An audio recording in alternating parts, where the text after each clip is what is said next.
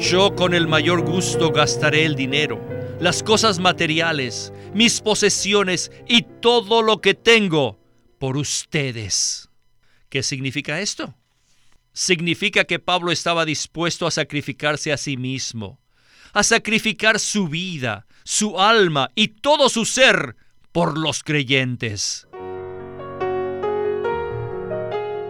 Bienvenidos al estudio Vida de la Biblia, un estudio para obtener más revelación de las Santas Escrituras que se centra en la experiencia que los creyentes tienen de la vida divina en Cristo por medio del Espíritu Santo. Si desean, pueden escuchar gratuitamente todos los programas radiales del Estudio Vida en nuestra página de internet radiolsm.com.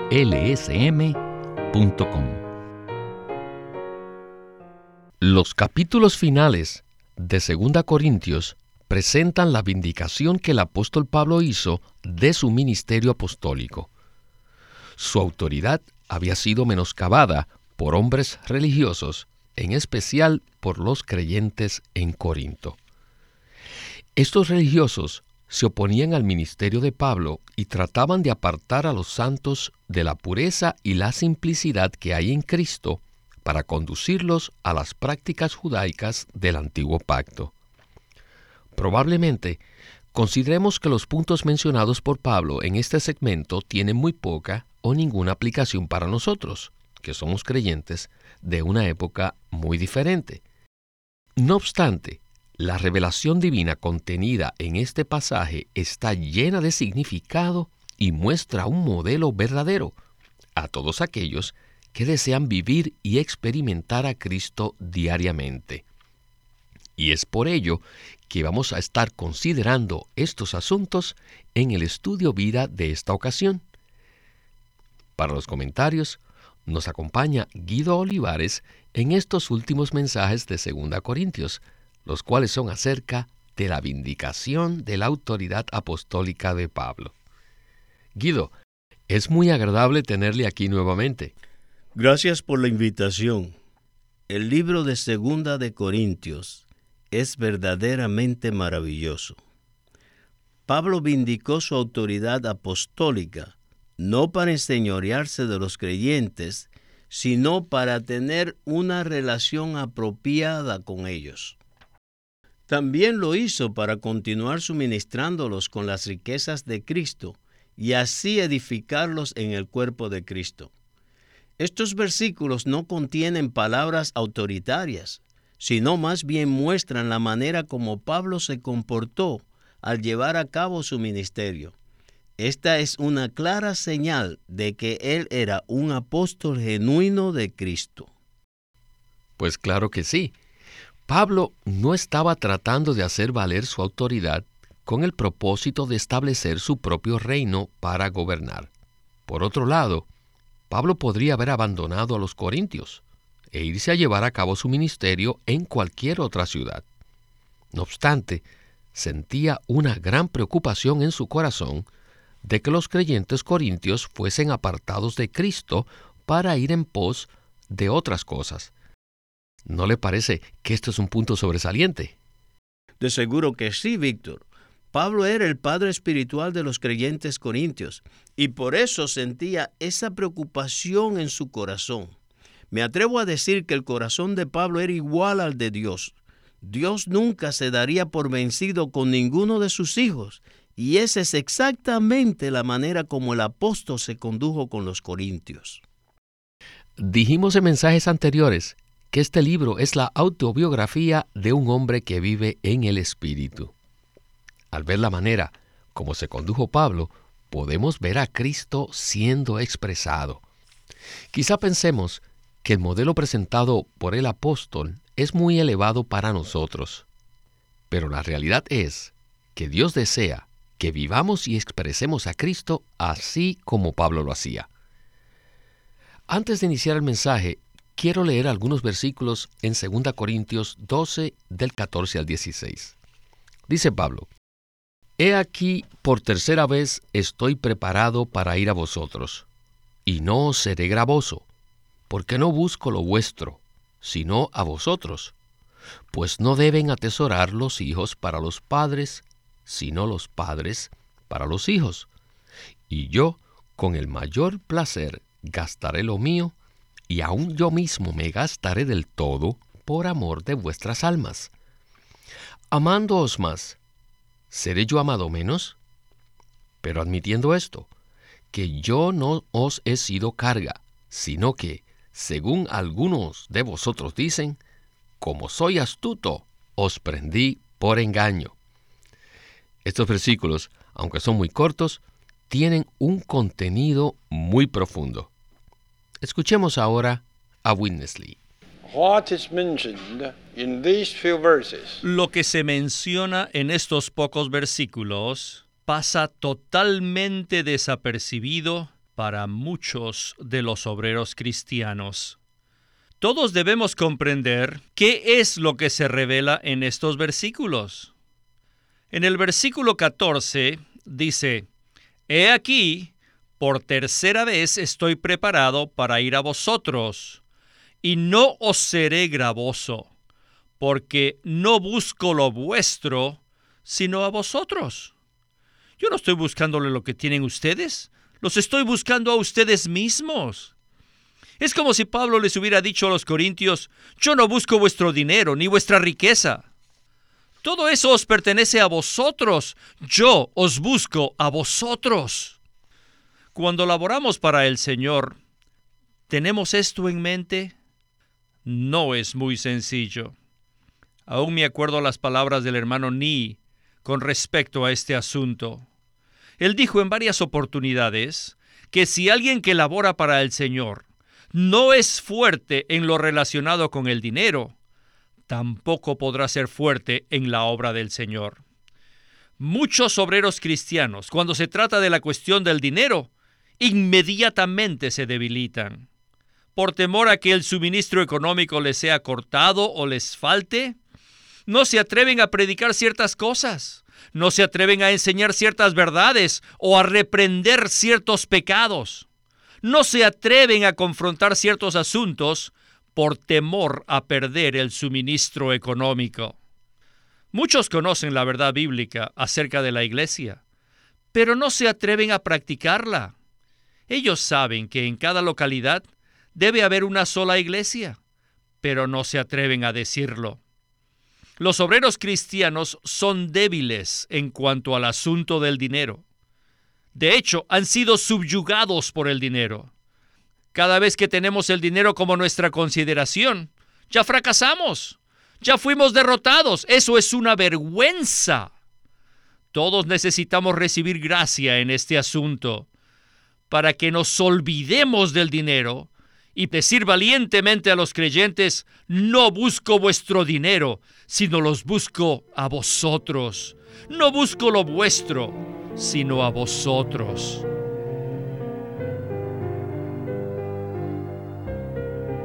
Guido, ¿no le parece que esta fue una palabra honesta, franca y directa? Por supuesto, es una palabra muy útil, transparente e iluminadora que también nos expone. Pablo era una persona muy pura en lo que se relaciona con el dinero. Él no estaba bajo el control del dinero en ningún caso. Por ese motivo podía ser muy honesto y franco en lo que hablaba a los corintios. También podía ser muy fiel a la verdad en su ministerio, sin siquiera considerar cómo lo afectaría financieramente. Al no tener angustia en su corazón por el dinero, Pablo podía preocuparse por los creyentes corintios para ganarlos e introducirlos completamente en la economía de Dios. El apóstol deseaba rescatarlos para que no se apartaran de Cristo y así pudieran ser edificados en el cuerpo de Cristo. Este es un modelo tremendo para nosotros. De hecho, todo obrero cristiano debería ser así. Mientras escuchaba, estaba considerando que esta palabra pone a prueba a los obreros cristianos, porque en la mayoría de los casos ellos reciben apoyo económico de los miembros de su congregación. No obstante, para aquellos que no dependen económicamente de la congregación, aún esta palabra establece un principio claro. en el sentido de que el dinero no debe nublar nuestro juicio en los asuntos espirituales. En cualquier momento, podremos hallarnos en una circunstancia en la cual no hablaremos la verdad fielmente por temor a perder el suministro económico. Por tanto, necesitamos la misma clase de corazón que tenía Pablo. Nuevamente, quiero mencionar lo que dice Pablo en la segunda parte del versículo 14. Dice así, porque no busco lo vuestro, sino a vosotros, pues no deben atesorar los hijos para los padres, sino los padres para los hijos. Y continúa diciendo en el versículo 15, y yo con el mayor placer gastaré lo mío, y aun yo mismo me gastaré del todo por amor de vuestras almas. Este es el modelo que todos debemos imitar. Bien, regresemos de nuevo con Witness Lee. En estos versículos no hallamos grandes doctrinas, pero sí encontramos algo que es muy, pero muy práctico. Pablo era una persona muy franca y muy sincera. Es como si les hubiese dicho, Corintios, ninguno de ustedes puede negar que yo soy vuestro Padre Espiritual. Yo os engendré en Cristo por medio del Evangelio, y os he criado como hijos míos. Como vuestro Padre, no busco lo que es de vosotros. Es una vergüenza que los padres busquen el dinero de sus hijos. Corintios, yo quiero darles a ustedes yo no quiero recibir nada de vosotros. Por el contrario, yo quiero darme a vosotros. Luego continúa diciéndoles en el versículo 15, yo con el mayor gusto gastaré el dinero, las cosas materiales, mis posesiones y todo lo que tengo por ustedes. ¿Qué significa esto? significa que Pablo estaba dispuesto a sacrificarse a sí mismo, a sacrificar su vida, su alma y todo su ser por los creyentes. Cuando llega a este punto, Pablo usa la expresión del todo. Me gastaré del todo. Eso fue exactamente lo que hizo el Señor Jesús al dar su alma por nosotros. Él se gastó del todo por nosotros. Debemos aprender esta lección crucial y recibir la gracia de gastar todo lo que somos y todo lo que tenemos por los santos y por las iglesias, aunque amando más, seamos amados menos. Eso significa que no debe importarnos la condición de los demás. Pablo parecía decirle a los corintios, no importa cuál sea vuestra actitud hacia mí, yo os sigo amando y me complace gastar todo lo que tengo y todo lo que soy por vosotros. Guido, al escuchar el segmento anterior, nos damos cuenta que Pablo obraba de esa manera porque la vida del Señor moraba en él. Esta no es la clase de vida que llevaría un ser humano común y corriente. ¿No es así? Estoy completamente de acuerdo con usted. No conozco a ningún hombre, aparte de Cristo, que pudiera tener un corazón como el de Pablo. Él estaba completamente lleno, saturado y empapado de Cristo. Hasta podríamos decir que Pablo rebosaba con Cristo. Él no deseaba recibir nada de los corintios porque no quería ser gravoso para ellos. Él había ido a visitar a los corintios, invirtiendo todas sus posesiones materiales y aún dispuesto a gastarse a sí mismo por ellos. ¿Con qué propósito? Con el propósito de ganarlos completamente para el propósito del Señor. Esto indica la pureza que había en Pablo, que no era otra cosa que la vida de Cristo en él. El Señor Jesús se gastó completamente por nosotros, para redimirnos, salvarnos e introducirnos en el propósito eterno de Dios. ¡Qué Cristo tan maravilloso tenemos! Este era el Cristo que vivía en Pablo y que se expresaba a sí mismo a través de la vida del apóstol. Esto me recuerda un mensaje anterior en el cual hablamos acerca del ministerio de la reconciliación. En cierto sentido, este es el enfoque de este libro. Pablo había sido reconciliado con Dios en su vivir personal, a tal punto que sentía hacia los corintios lo mismo que Dios sentía. ¿No es esto maravilloso? Sí, de cierto, Pablo deseaba conducir a los corintios a experimentar lo que él mismo estaba disfrutando, es decir, a permanecer en Dios y en unidad con Cristo. Esa era la razón por la cual el apóstol podía magnificar y glorificar a Cristo en su vivir. Él deseaba que los corintios pudiesen disfrutar a Cristo de la misma manera que él lo hacía. Antes de iniciar el último segmento, avancemos un poco más a los versículos 17 y 18 en 2 Corintios 12. Allí Pablo dice, ¿acaso he tomado ventaja de vosotros por alguno de los que he enviado? Rogué a Tito y envié con él al hermano. ¿Acaso se aprovechó de vosotros Tito? ¿No hemos procedido con el mismo espíritu y en las mismas pisadas? Como ven, Pablo todavía tenía la necesidad de defenderse y en cierto modo de vindicarse. Sin embargo, al hacerlo, podemos ver que Cristo se magnificaba en él de manera gloriosa. Bueno, regresemos por última vez con Winnesley. Pablo pregunta en los versículos 17 y 18, ¿acaso he tomado ventaja de vosotros por alguno de los que he enviado? Rogué a Tito y envié con él al hermano.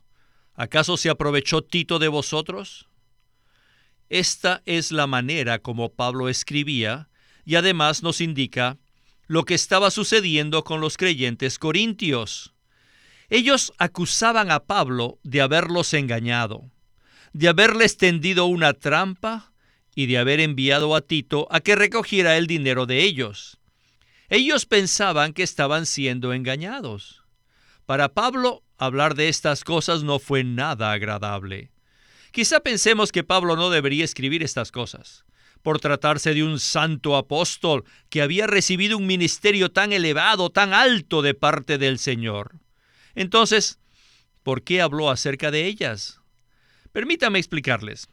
Pablo estaba haciendo una cirugía a la iglesia en Corinto, porque ella estaba gravemente enferma. Lo único que podía ayudarla era una cirugía. La intervención quirúrgica de Pablo consistía en extirpar de la iglesia todo aquello que estaba corrompido para sanarla, restaurarla y recobrarla. Mientras que la relación entre los creyentes y el apóstol no fuese plenamente ajustada, la iglesia continuaría enferma. En este pasaje, vemos lo honesto que era Pablo como siervo de Dios. Cada vez que toquemos la obra del Señor en pro de su cuerpo, debemos tener un motivo puro y una actitud correcta.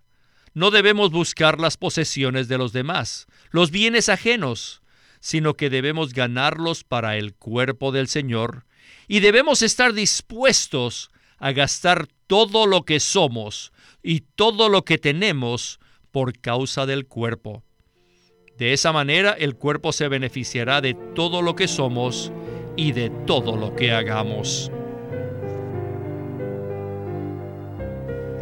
Guido, qué punto tan maravilloso para concluir este mensaje. Aparentemente, Pablo parece estar vindicando su ministerio, pero en realidad está practicando una cirugía una obra sanadora en los Corintios. ¿Estoy en lo cierto o no? Y corríjame si me equivoco.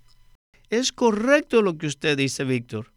Lo que Pablo hacía no era tanto para vindicarse a sí mismo, sino para beneficiar a los corintios, quienes tenían una grave enfermedad espiritual. Todo lo que ellos decían y hacían manifestaba que estaban enfermos en su vida espiritual Debido a que no tenían una relación apropiada con el apóstol, decían que Pablo había enviado a Tito y a un hermano para tomar su dinero. De hecho, lo que insinuaban era que Pablo estaba tomando su dinero, escudándose en Tito. ¿Pueden imaginarse tal acusación tan maligna?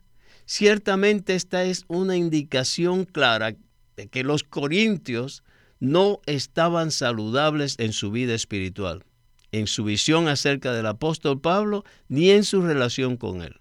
Por tal motivo, Pablo, como un cirujano espiritual, se dio cuenta de su condición e hizo todo lo posible por estirpar todo lo que se había corrompido para que la iglesia en Corinto volviera a su estado saludable y fuera rescatada por causa del cuerpo de Cristo.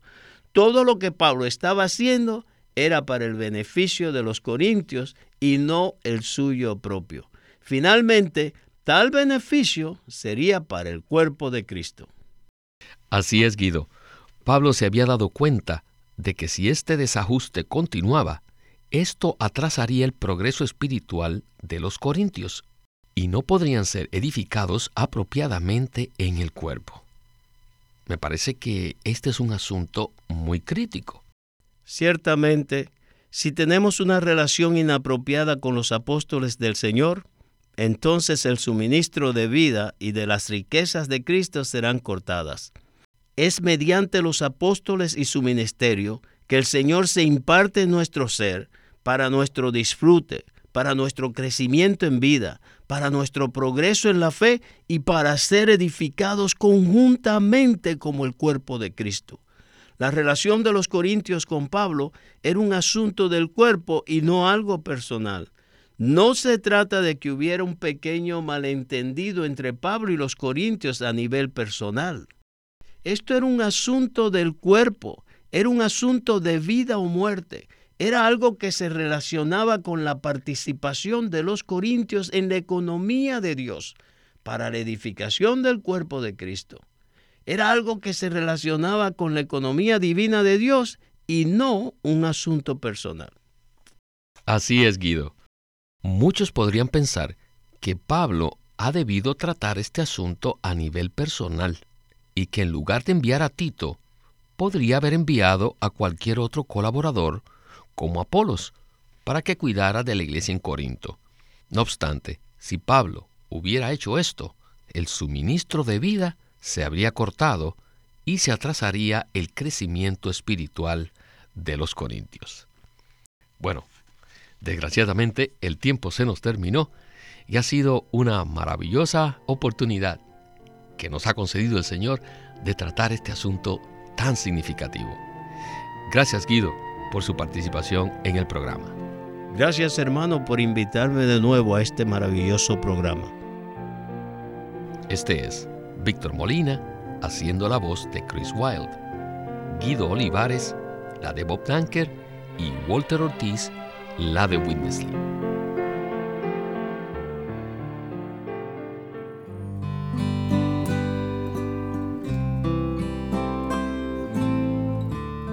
Living Stream Ministry es una casa publicadora de los libros de Watchman Nee y Witness Lee. Y queremos decirles que entre ellos hay uno titulado El Cristo Todo Inclusivo, un libro clásico de Witness Lee donde presenta al Cristo en resurrección como la tierra prometida donde todos los creyentes deben entrar para disfrutarlo y para finalmente edificar el templo y la ciudad que Dios desea. El Cristo Todo Inclusivo por Witness Lee donde expone que la tierra de Canaán fue la ilustración tipológica del Cristo donde tenemos que vivir, arraigarnos, trabajar y crecer. El Cristo todo inclusivo. En este libro, Witness Lee analiza cómo el agua, el alimento, los minerales, etc., en la tierra prometida son los muchos aspectos de Cristo como la tierra de Canaán y nos ayuda a experimentarlo a fin de poseerlo en sus vastas dimensiones. El Cristo todo inclusivo por Witness Lee. Witness Lee nació en 1905 y fue criado en una familia cristiana. A la edad de 19 años fue completamente capturado para Cristo, a quien se entregó incondicionalmente para predicar el Evangelio el resto de su vida. Al comienzo de su servicio al Señor, conoció a Watchman Nee, quien ya era reconocido predicador, maestro y escritor, y con él sirvió en la casa publicadora llamada Librería Evangélica de Shanghai. En 1949, Witness Lee fue enviado por el hermano Nee y sus colaboradores a que saliese del país a Taiwán para asegurarse que lo que el Señor les había dado no se perdiera y allí comenzó la obra de predicación y publicación, por lo que también experimentó la abundante bendición del Señor. En 1962, el hermano Lee recibió la carga de ir al occidente y fue y se estableció en California. Durante sus 35 años de servicio en los Estados Unidos, ministró en reuniones semanales, conferencias, entrenamientos, dio miles de mensajes y publicó más de 400 libros, los cuales se han traducido a más de 14 idiomas. Su última conferencia, antes de fallecer, fue en febrero de 1997 a la edad de 91 años.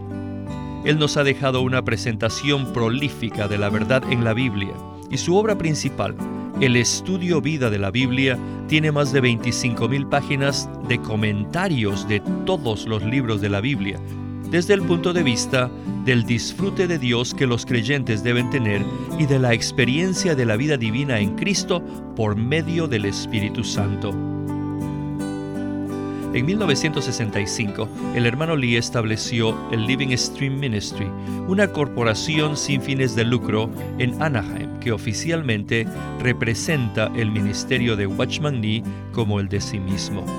Este ministerio enfatiza la experiencia de Cristo como vida y la unidad práctica de los creyentes. Este énfasis llevó a las iglesias bajo su cuidado a que crezcan en la vida cristiana y su función en el cuerpo de Cristo él tenía la convicción de que la meta de Dios no es tener solo grupos o fraternalismos cristianos, sino el cuerpo de Cristo. Con el tiempo, los creyentes se reunieron simplemente como las iglesias en su localidad como respuesta a esta convicción. Queremos animarlos a que visiten nuestra página de internet libroslsm.com Allí encontrarán los libros impresos del Ministerio de Watchman Nee y Witness Lee, la Santa Biblia versión recobro con sus notas explicativas y también encontrarán folletos, himnos, varias publicaciones periódicas y libros en formato electrónico. Por favor, visite nuestra página de internet libroslsm.com. Una vez más, libroslsm.com o llámenos a nuestro teléfono gratuito 1-800-810-1149. 1-800-810-1149. Además, si desean, pueden comunicarse con nosotros enviándonos un correo electrónico a estudiovida.lsm.org. Una vez más, estudiovida.lsm.org lsm.org.